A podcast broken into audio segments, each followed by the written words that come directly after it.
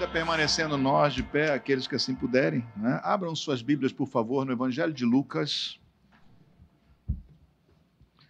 no capítulo 8. Nós vamos ler primeiramente os versos 40 e 41, depois vamos saltar para o 49. Como você vai observar, o texto bíblico tem. É, é, tudo faz parte de uma, de uma continuidade, né? uma tecnicamente se chama perícope, né? faz parte de uma continuidade. É, mas nós vamos pular aqui a, a, cura daquela mulher enferma há 12 anos, né, para que a gente possa focar sobre o caso aí do chefe da sinagoga, o Jairo, tá bom? Mas é, é, o que nós temos nesse texto aqui basicamente é isso: Jesus é, é, recebe o pedido de um homem né, para ir na casa dele, porque a filha dele estava muito doente, e ele, de caminho com esse homem, uma mulher toca nele, né, e ela é curada de uma enfermidade que há 12 anos lhe acometia. Então Jesus fala com ela, então dá uma parada na cena, né, e depois então vem a notícia da morte da filha desse homem, da filha de Jairo, mas Jesus ainda assim resolve ir à casa dele e ali opera um milagre. Amém? Mas vamos passar então a leitura do texto. Evangelho de Lucas, capítulo 8, de 40 a 41, e depois saltando para 49 até 56. Façamos isso então. Quando Jesus voltou, a multidão o recebeu com alegria, porque todos o estavam esperando. Eis que veio um homem chamado Jairo, que era chefe da sinagoga, e prostrando-se aos pés de Jesus, suplicou-lhe que fosse até a sua casa pois tinha uma filha única de uns 12 anos que estava morrendo. Ah, é, então Jesus caminha com ele, não é? Versículo 49. Enquanto Jesus ainda falava, veio uma pessoa da casa do chefe da sinagoga dizendo: A sua filha já morreu, não incomode mais o mestre. Mas Jesus, ouvindo isso, lhe disse: Não tenha medo, apenas creia e ela será salva. Tendo chegado à casa, Jesus não permitiu que ninguém entrasse com ele, a não ser Pedro, João e Tiago, além do pai e da mãe da menina. E todos choravam e pranteavam, mas Jesus disse: Não chorem, ela não está morta, mas dorme. E riam-se dele, porque sabiam que ela estava morta. Mas Jesus, tomando-a pela mão, disse em voz alta: Menina, levante-se. Voltou-lhe o espírito, ela imediatamente se levantou e Jesus mandou que lhe dessem de comer. Seus pais ficaram maravilhados, mas ele lhes advertiu que a ninguém contassem o que havia acontecido. Amém.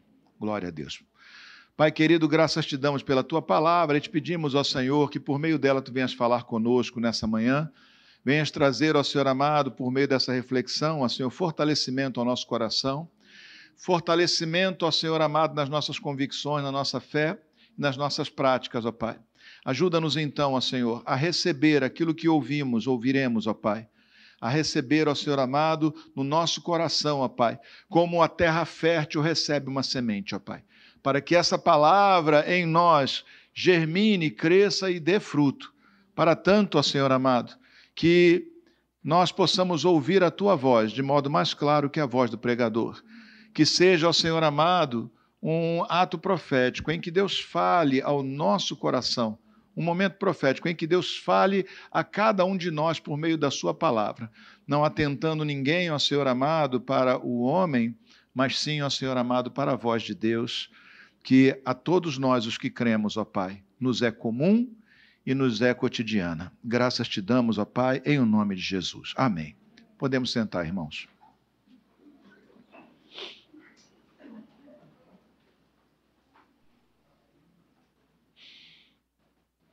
Pois bem, como falei, né, é, e como, como, lemos aqui, essa, né, essa narração, essa narrativa aqui da história, desse, desse momento, né, se dá quando um homem uma autoridade né, entre as pessoas na sua cidade, é, o chefe da sinagoga, é, vai procurar Jesus e lhe faz esse pedido de socorro, faz esse pedido de socorro a Jesus. O que era um chefe de sinagoga? Aliás, o que era uma sinagoga? A sinagoga era um lugar, não era o templo. A sinagoga era um lugar de estudo da palavra de Deus, de oração também, mas de estudo da palavra de Deus. A sinagoga, ela, ela poderia ser constituída em qualquer lugar onde houvesse pelo menos dez cabeças de família que pudessem compor, então, essa sinagoga. E então, praticamente toda a cidade tinha uma sinagoga, né? pelo menos uma sinagoga. E o Jairo era o chefe dessa sinagoga, né? da, da, sinagoga, era uma pessoa, uma autoridade reconhecida, uma pessoa reputada entre é, os, os, demais né? é, judeus, os demais crentes. Era uma pessoa, obviamente, que recebeu uma autoridade, não só administrativa, mas também uma autoridade espiritual. Ele determinava os trabalhos, a maneira como ia ser feito o trabalho na sinagoga, e ele também determinava a disciplina da sinagoga. Portanto, era uma pessoa de autoridade, né? uma pessoa de autoridade administrativa e autoridade espiritual também. Mas é, Jairo, embora tivesse toda essa autoridade né, sobre aquela sinagoga e certamente também sobre a sua própria casa, como cabeça de família, né, ele não tinha poder para resolver o problema daquela ocasião. Um problema que era para ele de grande sofrimento, que era a doença da sua filha. A sua filha enfermou é, e ela estava, é, o, a direção que ela estava tomando, que a saúde dela estava tomando, era para falência completa, era para a morte. Então, ele, num ato de, de grande preocupação e num ato também de grande é, amor pela sua filha, deixando o lugar onde morava, foi até Jesus. Quais as implicações desse homem ir até Jesus? Sendo sendo ele um judeu, um chefe da sinagoga, e tendo Jesus entre as autoridades maiores judaicas, né, entre os sacerdotes, entre é, muitas pessoas do, é, é do Sinédrio que se opunham a ele, tendo Jesus, com essas pessoas como opositores, como críticos, né, o chefe da sinagoga se expunha, obviamente, à crítica de outros por ter ido buscar é, socorro em Jesus. Mas ainda assim, esse homem creu no seu coração que havia em Jesus o poder de fazer aquilo que ele não podia, né, que era curar a sua filha. E é isso, e é, isso é, de fato, aquilo que tem a ver com as nossas orações. Né? Nós buscamos, por meio das orações, principalmente aquilo que nós não podemos alcançar ou precisamos ajuda para alcançar é? com as nossas próprias forças. Mas a oração não exclui as nossas forças e o Evangelho não exclui o nosso dever e a nossa ação própria, a nossa ação pessoal. Todos nós temos que cumprir a nossa parte, temos que fazer aquilo que está ao nosso alcance fazer e devemos buscar no Senhor socorro é? cotidiano para que tenhamos ajuda para fazer as coisas, mas acima de tudo e principalmente para aquelas coisas que está fora da capacidade do homem realizar. Então, as nossas orações geralmente buscam né, é, aquilo que nós ou temos grande dificuldade ou está fora da nossa capacidade. Mas as nossas orações, né, elas devem expressar, acima de tudo, a nossa confiança no Senhor de que Ele pode fazer e Ele deve ser presente em nossas vidas para nos conduzir. Jairo estava numa emergência pessoal. A filha dele está para morrer, a filha dele está muito doente. E ele vai buscar então socorro em Jesus. E quando ele chega diante de Jesus, note que ele, mesmo sendo um homem conhecedor da palavra, mesmo sendo um homem é, espiritual, mesmo sendo um homem, um judeu, né, é, com autoridade religiosa, ele se prostra diante de Jesus. Ao se prostrar diante de Jesus, se ele apenas cresce, que Jesus, se ele cresce que Jesus fosse apenas um homem, né, ele estaria cometendo um grave pecado, porque ele não poderia se prostrar diante de ninguém dessa forma, mas ele se prostra diante de Jesus porque ele tem no seu coração a confiança de que Jesus é, né, é Senhor, de que Jesus é aquele que tem autoridade espiritual máxima, que Jesus é, no mínimo, no mínimo, no mínimo, no mínimo, da parte de Deus, mas que Jesus, na verdade, é Senhor. Havia, por algum motivo qualquer, ou por alguma experiência qualquer que Jairo teve, havia essa convicção no coração dele, de que Jesus era alguém é, diante do qual ele deveria se prostrar, diante do qual ele deveria se pôr aos pés. Porque isso era muito arriscado para ele fazê-lo, ainda mais em público, porque isso tudo poderia suscitar uma série de, de questões é, contra o próprio Jairo. Mas quando nós temos convicção, meus irmãos, quando alguém tem convicção no seu coração daquilo que está fazendo, convicção espiritual, convicção em Cristo, convicção em Deus, então não importa muito o que as pessoas pensam ao redor. A gente faz aquilo que sabe que deve fazer diante de Deus. Amém? A convicção, se eu tenho fé, se nós temos fé, nós agiremos a despeito das opiniões humanas e às vezes até mesmo contra as opiniões humanas, porque mais importa agradar a Deus do que aos homens. Amém? Mais importa agradar a Deus do que os homens. Nós vivemos num mundo cada vez mais hostil à fé cristã. Não pense que é um mundo que é meramente hostil a qualquer forma de fé. O mundo ocidental, ou parte do mundo ocidental, aquele, a parte incrédula do mundo ocidental, é hostil à fé cristã. Ela abre as portas para a imigração islâmica em grande em massa na Europa, né? não contesta muitas das coisas que eles fazem, mas a cada dia reprime cada vez mais a fé cristã. Então, nós vivemos um tempo assim, mas nós temos que ter, se temos convicção, se Cristo de fato é o Senhor, se esse é o saber do nosso coração, então nós devemos continuar a fazer aquilo que devemos fazer ou seja, pregar o Evangelho, orar pelas pessoas, testemunhar de Cristo e viver a prática da fé em Cristo a despeito de qualquer opinião humana e mesmo contra qualquer opinião humana, porque mais importa agradar a Deus do que aos homens. Amém? Os homens podem ter até alguma jurisdição ou influência sobre as nossas vidas, mas ela será temporal. Deus tem jurisdição eterna. Antes de você existir, ele concebeu você. Né? E, e, por toda a tua existência, a nossa existência é eterna, Ele é, é o Senhor sobre as nossas vidas. Amém?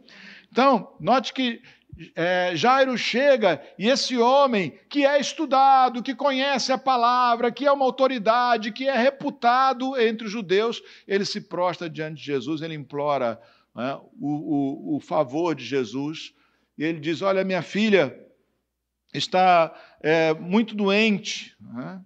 ela está morrendo, e clama a ele que ele vá até a sua casa. Meus irmãos, nós temos aqui um primeiro elemento que é um elemento de fé.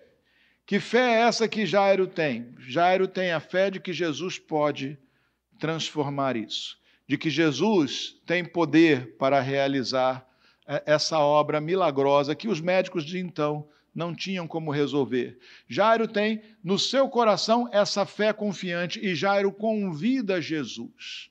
Ele chama Jesus para vir à sua casa, é? entendendo e sabendo e percebendo que ele precisava é? de Jesus, ele chama Jesus, ele convida o Senhor para a sua casa.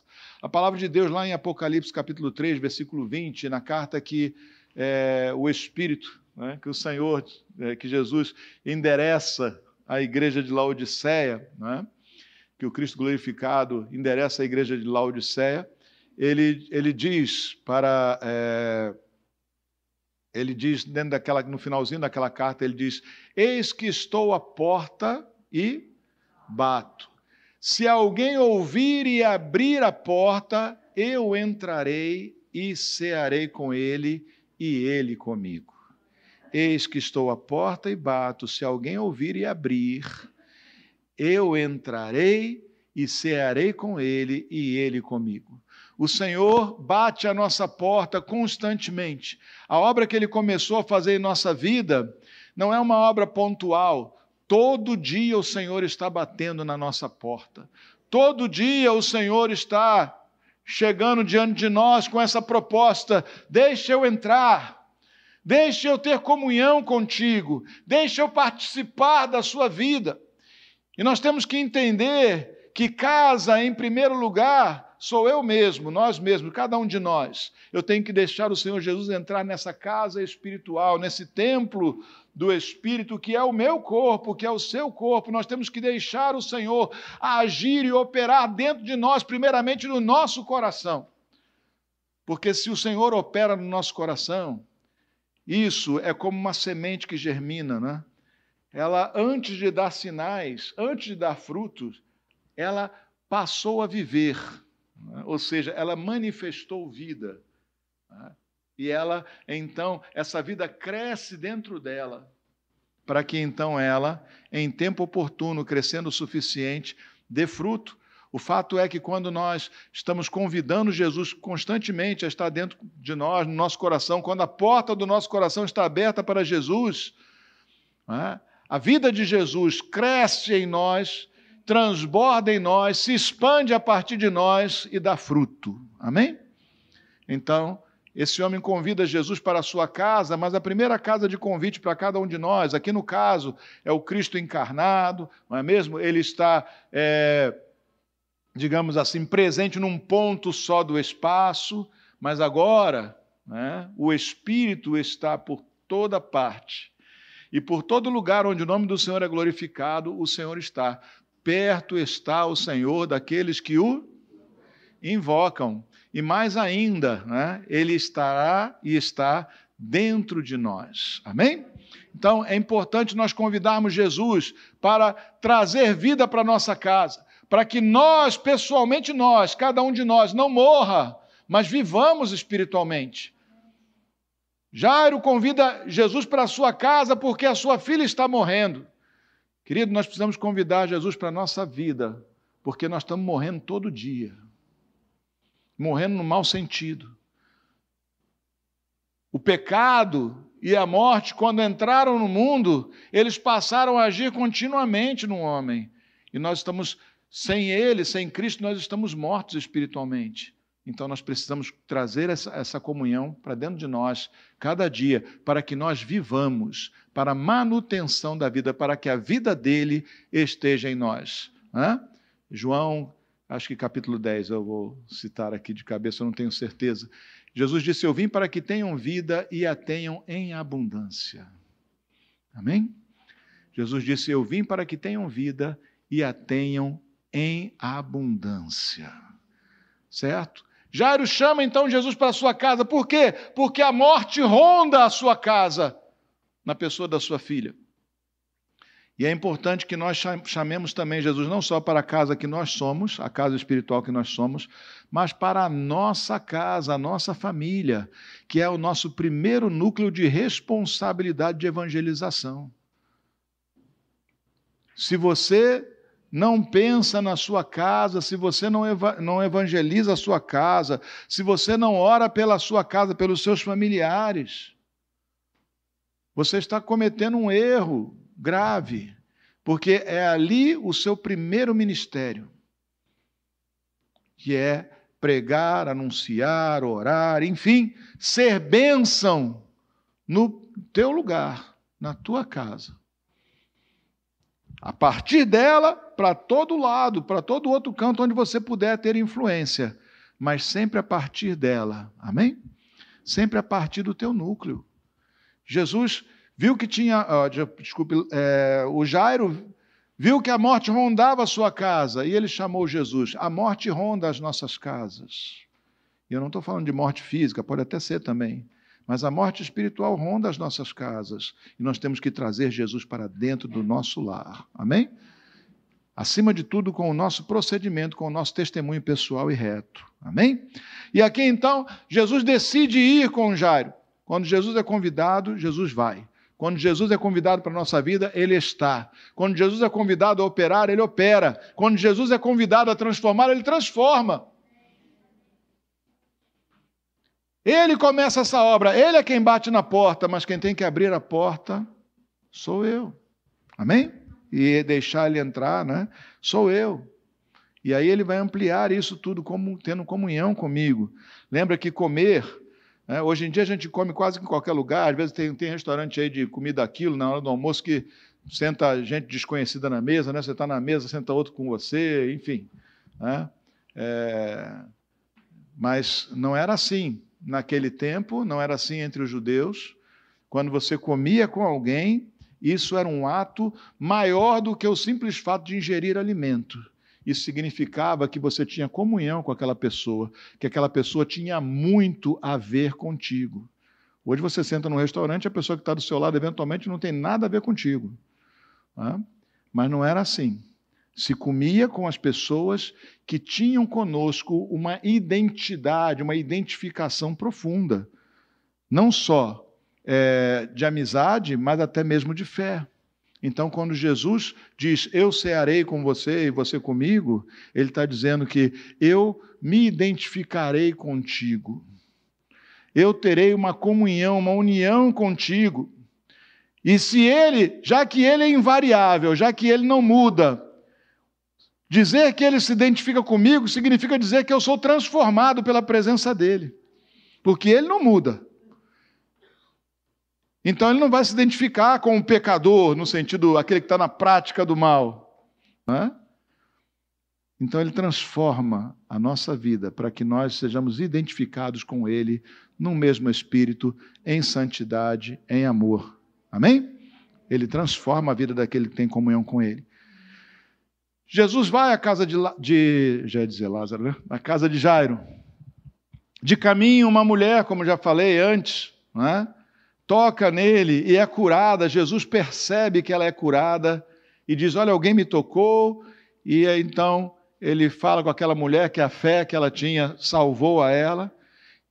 Mas quando ele está no meio desse momento de alegria, né? porque, puxa, uma pessoa ser curada assim, eu não imagino que essa mulher, né, ao ver-se aprovada, porque primeiro ela ficou meio com medo, porque ela tinha tocado nele, né? E ela não podia tocar nele, mas ela primeiro com medo, mas quando ele a aprova, ela deve ter, aí que deve ter explodido de alegria. Imagina o gozo no coração das pessoas em volta, a admiração. Né? Imagina a, o que está acontecendo no coração das pessoas, é alegria. Ninguém fica triste quando os outros são curados, quando os outros são abençoados. Ninguém fica triste diante de um milagre de Deus. Não é? Mas aí chega a notícia ruim. Jairo, deixa, deixa o mestre em paz, porque a tua filha já morreu. Chega a notícia que Jairo mais temia, chega a notícia é, que ele detestava sequer imaginar, porque qualquer pai, qualquer mãe que ama seus filhos, e geralmente é isso que acontece, não quer nem ouvir falar disso, não quer sequer deixar passar o pensamento na cabeça, porque fica angustiado só de imaginar uma coisa como essa. Mas o dia que ele sempre detestou, o momento que ele sempre temeu, o momento do qual ele sempre fugiu, agora chegou. Alguém chegou para ele e disse: Jairo, deixa o mestre, a tua filha morreu.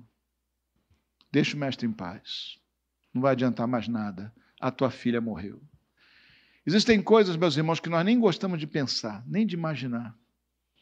Que nós tentamos apagar da nossa cabeça né, nos alienar de que elas são possíveis. E tentamos mentir para nós mesmos ou omitir de nós mesmos essa possibilidade. Todos nós temos coisas que nós não gostamos nem de pensar, nem de deixar passar na cabeça. Mas o fato de nós termos medo ou tentarmos evitar pensar não nos deixa livres de que aconteça. Por isso, Caminhar com Cristo é fundamental para a nossa sobrevivência emocional. Virão notícias ao longo da sua vida que você não queria receber. Virão coisas e situações que você tentou fugir até de imaginá-las. Virão essas situações, mas se nós estivermos com o Senhor Jesus, aquele que caminha com Jesus, quando chega a notícia desesperadora, quando chega a notícia terrível, nós temos do nosso lado ou conosco aquele que pode aplacar toda a nossa dor.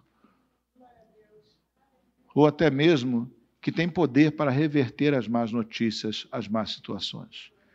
Nós não temos noção. Não sei se vai ser assim, mas se for assim, né? seria uma oportunidade interessante se no céu passassem um filme de todas as vezes que o Senhor te livrou e livrou a mim, e nós nem sequer percebemos. De todas as flechas, de todas as balas que voaram contra nós, de todas as coisas ruins que vieram na nossa direção, e o Senhor simplesmente desviou de nós. Seria interessante. No mínimo, seria didático. Ver tudo aquilo de que eu fui livre e sequer percebi ou não medi a intensidade. Deus está nos livrando o tempo todo. Aquele que caminha com Cristo tem não só livramento é, para a sua vida biológica, mas tem, acima de tudo, é, livramento para a sua mente, para o seu espírito, para o seu bem-estar emocional. Quando nós sabemos que Deus está no controle, confiamos no controle dele quando nós sabemos que Deus é amoroso para conosco e, portanto, o que Ele está fazendo ou permitindo que aconteça em algum momento ou de alguma forma contribuirá para o bem daqueles que amam a Ele, então nosso coração descansa, mesmo na hora da notícia pior, da notícia que você nunca quis ouvir. Chegaram para o Jairo e disseram: A tua filha morreu. Não incomode o mestre. Jesus rapidamente diz para Jairo: Não temas crê somente. Essa é a mensagem principal, essa é a mensagem do Senhor Jesus, não só para Jairo, mas para todo aquele que recebe uma notícia ruim. Não tema, creia somente. Não tema, né? O que ele diz aqui para ele, vamos lá. Deixa eu mudei aqui, né? Não tenha medo, apenas creia né? e completa, e ela será salva. Deus tinha um propósito. Os propósitos do Senhor não estão sujeitos ao acaso, não estão sujeitos aos acidentes da vida, não estão sujeitos às ações humanas. O propósito de Deus sempre se cumprirá. Deus tinha um propósito de curar, de ressuscitar essa menina. Jesus diz: Não temas, crê somente. E ele acrescenta: A menina será salva. Crê somente, apenas creia. Quando vier uma notícia ruim, que essa palavra ecoe no teu coração, no nosso coração. Não tema, crê somente. Deus continua no controle das coisas. As coisas não fugiram do controle. Deus continua no controle das coisas e Ele é bom e Ele nos ama e a sua ação e operação é a nosso favor. Amém? Deus continua no controle das coisas. E a sua alegria, ainda que tropece, ainda que sofra algum abalo, não lhe será tirada, mas nós nos gloriaremos no Senhor. Amém? Eu costumo dizer brincando que aquele que ri por último ri no céu. o céu vai ser um lugar de riso, de gozo, de alegria. Nós temos garantia de que quem vai rir por último somos nós. Amém? E vai ser pela eternidade. Nos alegraremos no Senhor para todo sempre. Amém? Então, toda e qualquer tribulação é momentânea, é breve. Toda e qualquer tribulação é coisa do momento. O nosso destino eterno é o regozijo e a alegria na presença do Senhor. Amém? Então diga glória a Deus. Amém. é. Lembra, Jesus foi convidado por Jairo. Pelo jeito, Jesus já estava no coração de Jairo, porque ele creu, ele foi lá, ele se prostrou, enfim. Mas agora Jesus é convidado para dentro da casa de Jairo. E quando Jesus entra na casa de Jairo, ou chega na casa de Jairo, olha que coisa interessante, a casa era de quem? do Jairo. Mas quem mandou na casa foi Jesus. Ele entrou dizendo: Olha, ninguém entra. Só Pedro, Tiago, João, o pai, Jairo, e a mãe da menina.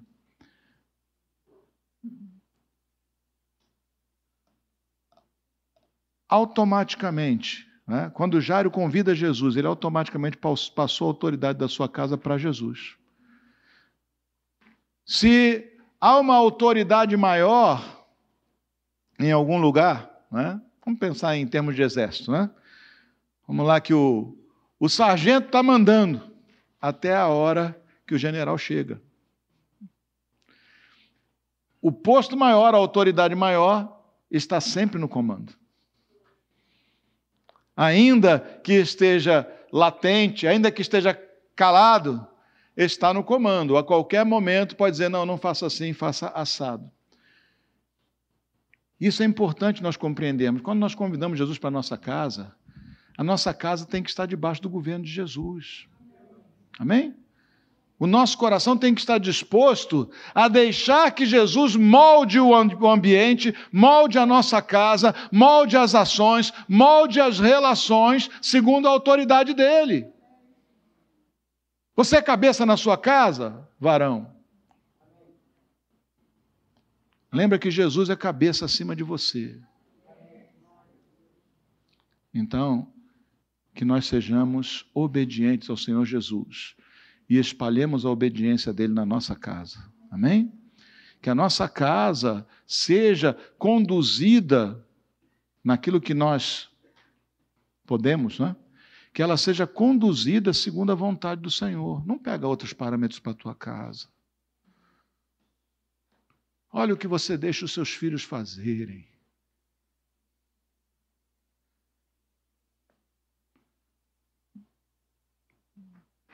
Não deixe que ninguém que está sob sua autoridade, na sua casa, seus filhos, façam coisa diferente daquilo que é a vontade do Senhor. Confia no Senhor. Confia no Senhor e instrui os teus filhos no caminho do Senhor. Não larga o teu filho na televisão. Não larga um celular na mão do teu filho, não, uma criança pequena, muitas vezes, um tablet. Não larga essas coisas. Você está dizendo para outra pessoa influenciar teus filhos. Está permitindo que outra pessoa esteja influenciando a sua casa, seus filhos. Você é o tutor. Filhos, não se apressem em querer ter autoridade. Reconheçam a autoridade dos seus pais. Compreendam que eles, como autoridade, como seres humanos, falham e às vezes fazem escolhas erradas. Mas se nós nos submetermos, em tempo teremos nós mesmos autoridade. Amém? Recebe autoridade aquele que se submete à autoridade. Toda autoridade procede de Deus. Se essa autoridade não está contestando, não está é, sendo ordenada contra a vontade de Deus, Jesus está na sua casa? Então quem é que manda? Jesus. Vamos lá? Vamos falar sobre autoridade, então, em níveis estatais. É? Vamos dizer, hoje assume aqui num país é, um governo que proíbe a sua fé. Problema dele. Porque Jesus está na minha casa. Jesus está presente, a autoridade maior é quem manda. Qualquer outro tem que se submeter a essa autoridade, ou, ao menos eu, não me submeterei a outra coisa senão ao Senhor. Mas se não contradiz a autoridade do Senhor, submeta-se, ainda que lhe pareça injusto, porque o Senhor é quem, a seu tempo, fará justiça. Amém?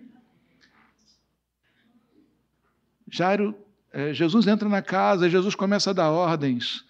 Mas Jairo convidou Jesus, e Jairo sabe quem ele é, e Jairo não está descontente, Jairo não resiste a isso, Jairo não diz, não, peraí, peraí, Jesus, tem aquele pessoa ali, pessoa muito importante, tem a avó da menina aqui, ou sei lá, né?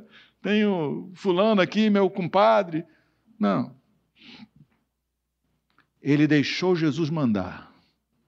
Jesus entrou e disse quem ficava, e ele deixou Jesus fazer. Amém? É isso, meus irmãos. Se a autoridade máxima está presente, ele é quem manda. Amém? É sábio obedecer. Certo?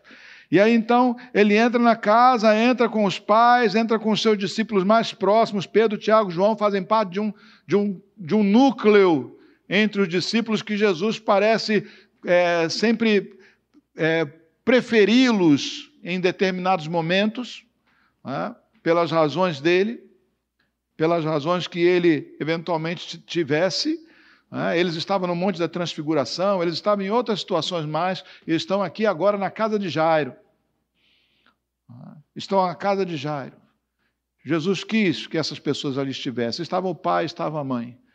Estava o pai, que com dor no coração se afastou da sua filha moribunda, prestes a morrer, doente, ferida de morte, deixou ela, talvez no último momento que ele pudesse ter com ela para ir correndo atrás de ajuda.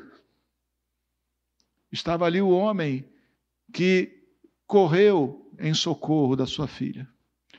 E estava ali a mulher que provavelmente foi quem ficou ao lado dela até o finalzinho. É. As pessoas que estavam mais vinculadas a ela, que mais amavam a ela, estavam ali.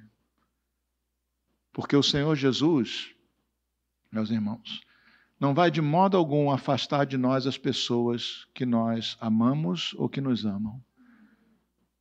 Ele tem prazer nisso. Não deixe que nada afaste de você.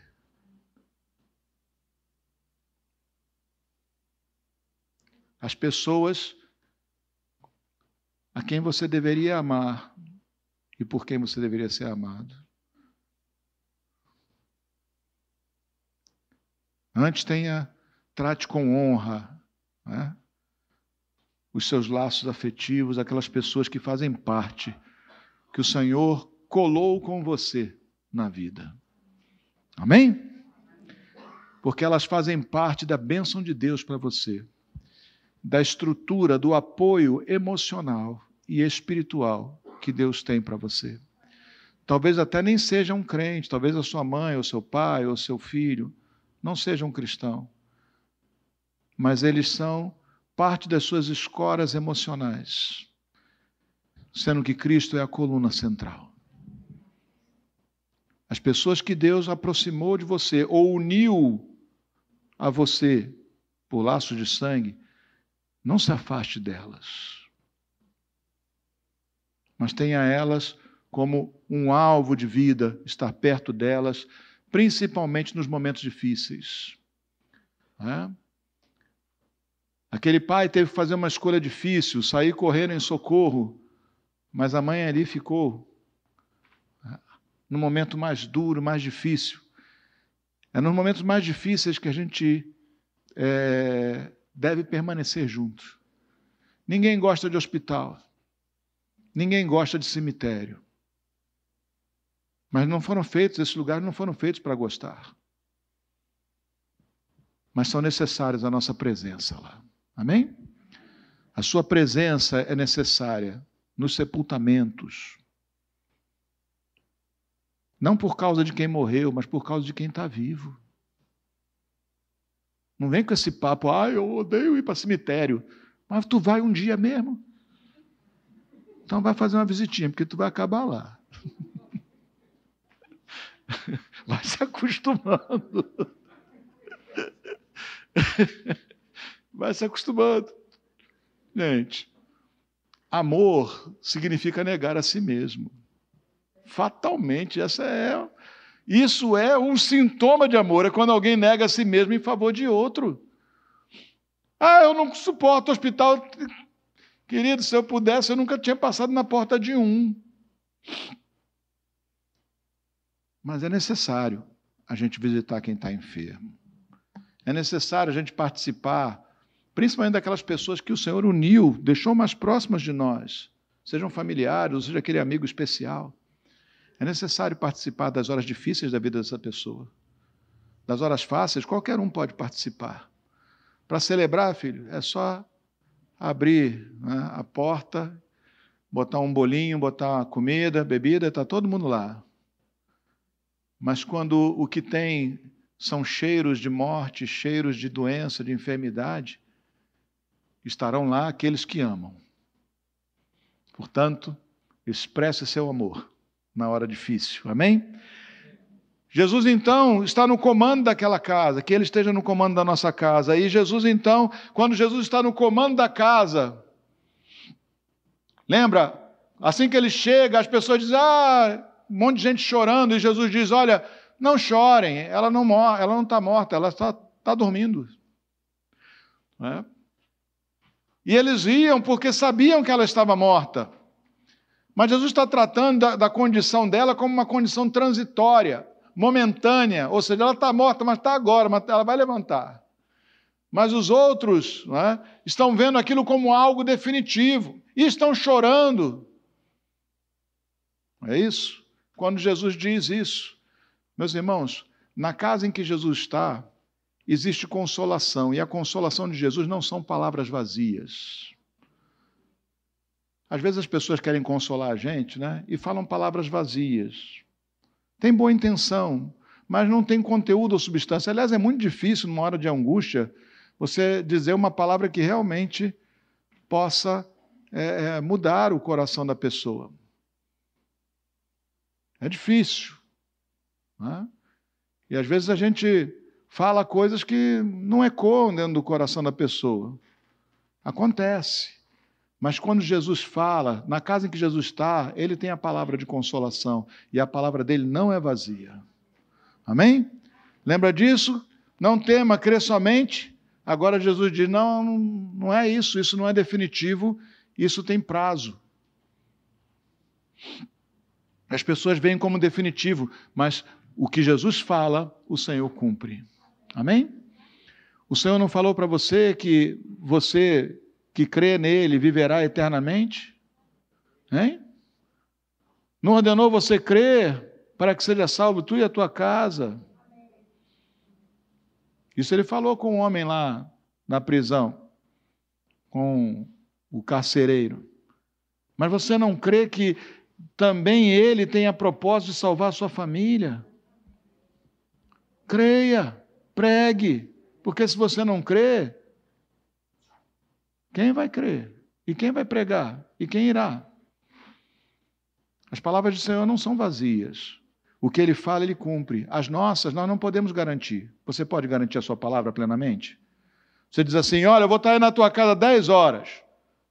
Ah, pode, acontecer, pode acontecer uma série de absurdos no meio desse caminho, sem contar as coisas pequenas, não é isso? Você não garante a sua palavra. Tudo que você diz é relativo a um ser humano que não tem garantias de, de fazer tudo o que diz. Mas quando o Senhor Jesus fala, ele faz. Amém? As promessas do Senhor, ele tem poder para cumpri-las, todas elas. Tudo aquilo que ele tem falado. Amém? E aí então ele entra naquela casa e na casa que Jesus está, um milagre sempre é uma possibilidade. Certo? Para o pai, para a mãe, para Pedro, Tiago e João, era uma possibilidade. Para outros, do lado de fora, era uma impossibilidade. Lembra disso, nas horas difíceis, procura se cercar daquelas pessoas que creem. Porque já é difícil lidar com a sua própria cabeça. Imagina com alguém do lado jogando contra, puxando para trás. Por isso que é importante nós andarmos na comunhão da igreja, meus irmãos. É na coletividade daqueles, andar na, na coletividade daqueles que tem para nós uma palavra de confirmação da nossa esperança, da nossa fé.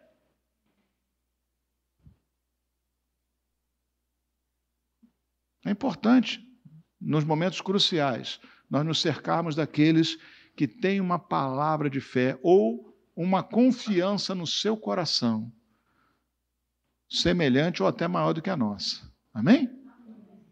E então Jesus entra com aqueles cinco, aquelas cinco pessoas e ele chega diante da menina. Ele toma ela pela mão e diz: Levanta, menina, eu te ordeno, levanta. E a menina levanta na mesma hora. Percebe o que aconteceu aqui? Então, temos uma situação aqui, é, uma outra coisa aqui que é assim, né, um pouquinho difícil de perceber.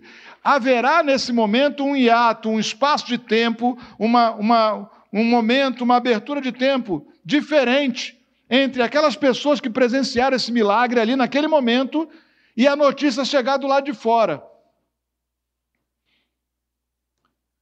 Tem muita gente que não vai crer contigo, Não no primeiro momento. Mas você deve se regozijar no Senhor e continuar pregando, sabendo que o milagre que você vê agora e que o outro não viu, ele poderá ver mais adiante. Na tua casa tem gente que não acredita em milagre. Na tua casa tem gente, eventualmente, que não sabe daquilo que Jesus faz. E você sabe, regozije-se, glorifique a Deus, porque em tempo essa notícia vai chegar lá fora. Em tempo essa notícia vai chegar além de você. Eu acredito que talvez algumas pessoas, daqueles que duvidaram, é, muitos creram naquele momento, talvez se maravilharam, mas deve ter outro que deve ter pensado, é, realmente ela estava dormindo e. Né? É, não deve ter sido bem assim. Começaram a, entender, a tentar arrumar justificativas naturais para aquilo que aconteceu. Sempre haverá aqueles que estão bloqueados no seu entendimento. Não vão crer, por mais que você faça por mais que aconteça um milagre, não vão crer. Mas nós devemos continuar crendo, nos rejubilando e nos alegrando com a coisa que o Senhor faz. Porque outros crerão. É só uma questão de tempo. Se eu creio, se eu sou abençoado, é só uma questão de tempo que, pela minha vida, ou por aquilo que Deus faz na minha vida, pelo meu testemunho, pela minha experiência, até pela minha própria fé, outros venham a receber também. Então você não é senhor do tempo, eu não sou senhor do tempo, eu não sei que tempo leva para chegar a notícia do lado de fora, porque quem está diante do milagre não está cuidando de quem está do lado de fora, está cuidando de quem está do lado de dentro. Porque Jesus diz para eles imediatamente: Olha, deem comida para essa menina.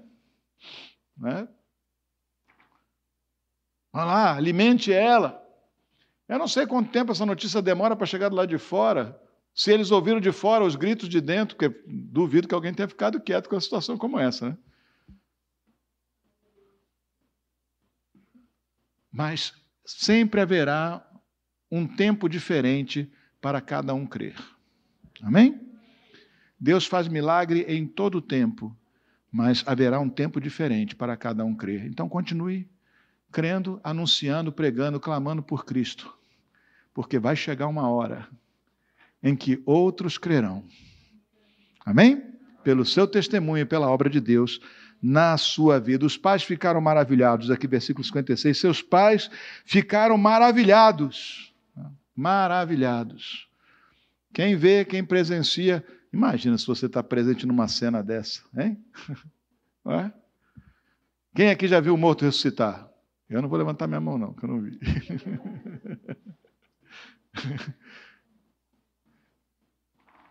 Mas quem aqui já chegou perto do morto no caixão e disse: Em nome de Jesus, Senhor, ressuscita esse homem. ah. é? Quem de nós não quer e quem de nós não ficaria alegre? Não é? Quem de nós não ficaria maravilhado com isso? Isso mas esse maravilhamento, né? ou seja, esse deslumbramento, essa alegria incontida, ela nem sempre será compartilhada. Mas se ela foi dada para você, é porque é para você. Então, alegre-se e regozije-se. É? Outros em tempo se regozijarão, e haverão aqueles que desdenharão para sempre, para, né? pela vida toda. Mas se a alegria chegou ao teu coração, se Deus tem feito a obra dele na sua vida, maravilhe-se, alegre-se, jubile-se, seja feliz com o que Deus tem feito na sua vida. Grande fonte de lucro é a piedade, a fé, né? a vida de fé, com contentamento. Né? Sejamos contentes com as coisas que Deus já nos tem dado, mesmo que comparativamente né, com outras pessoas não seja não pareça grande aos olhos de outros, mesmo que não seja, ah, digamos assim, é, grandioso, mesmo que Deus não tenha te feito o homem mais milionário, mais rico do mundo, a pessoa mais rica do mundo. Ah, eu acho que a riqueza maior que tem, o tesouro maior, é quando Deus opera um milagre na nossa vida, mesmo que os outros não notem, mesmo que esse milagre foi tão interiorizado, tão dentro de você. Né? Ainda assim, essa é a riqueza maior, porque a outra vai ficar por aí mesmo. Caixão não tem gaveta, né? O pessoal não fala isso? Caixão não tem gaveta, você não leva nada daqui. mas você vai encontrar tesouros no céu, que você não vai levar contigo, não. Eles já estão lá guardados, esperando você. Amém?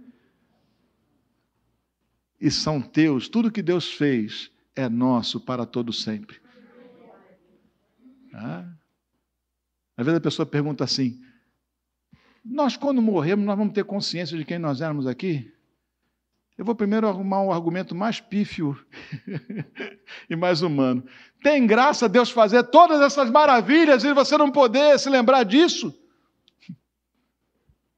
Mas a palavra de Deus também fala, né? não só naquela, naquela parábola né? que Jesus conta a respeito do rico e o Lázaro, mas também os mártires que estão debaixo do altar, clamando: né? Até quando, Senhor? Eles tinham consciência dos seus sofrimentos, da vida que eles tiveram. Até quando, Senhor, ficaremos sem que o nosso sangue seja vingado? Nós teremos consciência, sim. E lá no céu, nós vamos nos regozijar não só com aquilo que estamos vivendo naquele momento, mas com tudo aquilo que começou quando nós ainda estávamos aqui. Amém? Porque tudo o que Deus fez na sua vida é um tesouro de glória para que você se glorie com Ele por toda a eternidade. Amém? Deus pode ter feito uma coisa que ninguém notou, mas que você sabe que foi Ele que fez. E isso basta. Amém? Deus pode ter feito uma coisa na sua vida que ninguém considerou importante, mas que aquele que crê no Senhor considera como um tesouro. Foi um ato de amor, uma prova do amor de Deus do cuidado e do poder que Ele tem para conosco. Amém? Chama Jesus para sua casa, para sua casa interior, para sua família. Deixa Jesus encher a tua casa até que não sobre mais espaço para Satanás dentro dela. Para mentira, para o conflito, para o ressentimento, para a mágoa. Se Jesus enche toda a tua casa, ele domina o espaço e não há espaço para essas coisas. Amém? Chama Jesus para a tua casa. Não espera o dia do desespero para fazer isso. Chama todo dia. Hã? Chama todo dia. Ele disse: Eis que eu estou com vocês cada dia até o final dos tempos. Amém? Vamos orar?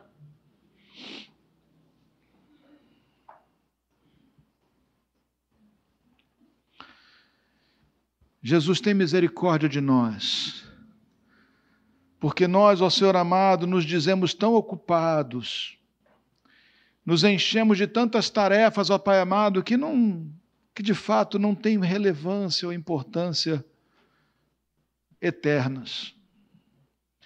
Deus Santo, em nome de Jesus, tem misericórdia de nós. Porque nós muitas vezes, ó Senhor amado, estamos carregando nossos fardos sozinhos quando tu, ó Senhor amado, tu os carregarias conosco a um convite nosso. Então, Senhor, vem fazer parte da nossa vida. Nós não queremos, ó Senhor amado, esperar o dia do desespero, o dia do medo, o dia da notícia indesejada, da notícia impensável. Nós não queremos, ó Senhor amado, esperar esse dia.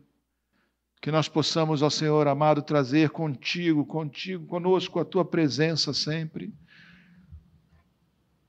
Instrui-nos e mostra-nos, ó Pai amado, o quanto é importante nós abrimos a porta para tu que bates todo dia. Como é importante não te deixar do lado de fora da nossa vida, da nossa casa, da nossa família dos nossos negócios, das nossas tarefas. Como é importante ter a porta aberta. E até com uma placa para Jesus: Jesus, entre sem bater. Entra, Senhor, a casa é tua. Ela não é mais minha. Já não quero mais mandar, eu quero que tu mandes. Entra, Senhor, a casa é tua. Entra, Senhor amado, come conosco. A casa é tua. Entra, Senhor, transforma a nossa vida. Para que de fato nós desfrutemos dessa comunhão plena contigo. Já que és perfeito e não tens que mudar, muda-nos, Senhor. Molda-nos ao teu querer, à tua vontade, molda-nos à tua imagem. Sejas tu, Senhor Jesus, a tua vida, a tua palavra, a tua pessoa, o molde das nossas personalidades, da nossa pessoa, de quem somos. E que esse molde seja de tal modo, ó Senhor amado, colocado sobre nós, ao ponto de nós, ó Senhor amado, podermos dizer: já não sou eu quem vivo, mas Cristo vive em mim, vive por mim, vive na minha vida. Graças te damos, Senhor Jesus. Porque tu, ó Senhor, bateste na nossa porta e tens batido. Graças te damos, Senhor, porque tudo começou contigo. Estávamos perdidos e sós. E tu, ó Senhor amado, vieste a nós para nos transformar. Faz essa transformação, Senhor. Arruma a casa como tu queres, ó Senhor. Arruma a nossa vida como tu queres, ó Deus. Nós não sabemos bem como fazer. Ordena, Senhor, para que façamos a tua vontade. Em o nome de Jesus. Amém e glória a Deus. Glória a Deus. Aleluia.